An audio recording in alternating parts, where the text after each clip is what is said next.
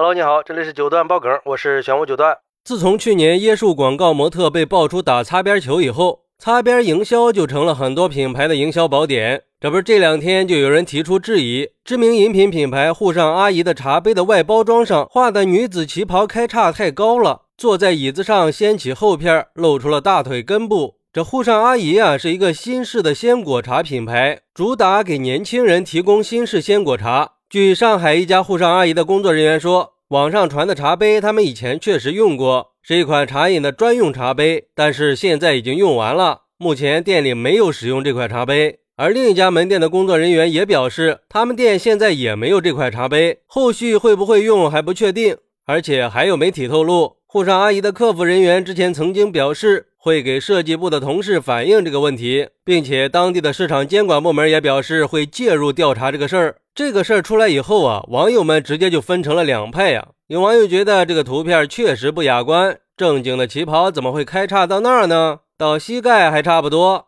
还有后边的那一块去哪儿了呀？应该是个男设计师画的吧？但是也有网友持反对的意见，认为图片上的旗袍很正常，没有必要上纲上线的。那不同个性的女性选择的旗袍开叉高度也不尽相同。至于是不是开叉到大腿根部，真的就属于矫枉过正了。比如说，这个网友说：“这不就是指责椰树打擦边球的那个无聊网友吗？一模一样的套路。”说女性过度暴露身体，说女性是在谄媚男消费者，然后指责品牌方在走色情低俗路线。但是这些人从来不会去举报更加夸张的卡通人物形象，为什么呢？因为卡通二次元更小众啊，二次元的粉丝也更不好惹。但是椰树和沪上阿姨呢？这些品牌方在意自己的公司形象，随意栽赃就能把他们撂倒，或者是有枣没枣先打一竿子再说。然后刻意的放大言论，品牌方就可能会花钱来解决问题。更何况旗袍不就长这样吗？只不过开叉有高有低而已，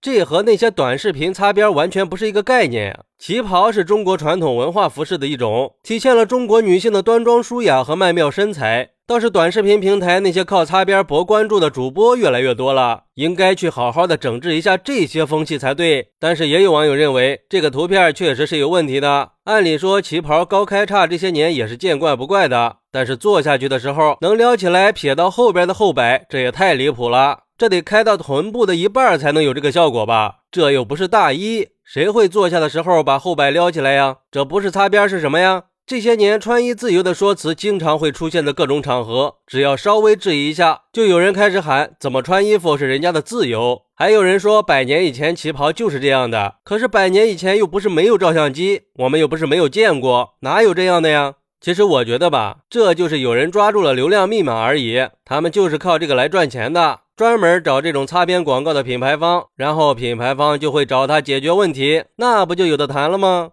当然，前提是这些品牌确实是有擦边的嫌疑。俗话说“苍蝇不叮无缝的蛋”嘛，难道你的包装上放这样的图片不是为了博流量吗？我觉得作为企业，还是要完善内部管理，要严格把关，在一些外包装和广告的设计生产过程中，规范审核制度，确保外包装的合法和文明性，尽量的去避免出现一些不雅的行为和图片。毕竟，作为一个全民品牌，还是有一定影响力的。提前就要考虑到这些因素，免得落人口舌嘛。尤其是牵扯到这种民族文化传承的东西，毕竟旗袍这个东西是被赋予了礼仪、文化和美学这些特殊意义的，那是有文化内涵的。我想这就是为什么沪上阿姨外包装的旗袍图片会被这么多人质疑不雅的原因了。企业还是要重视社会责任的，给消费者提供一些更文明、更安全的东西，这样的话，我们的社会才能更加和谐嘛。好。那你觉得擦边营销为什么会成为很多品牌的流量密码呢？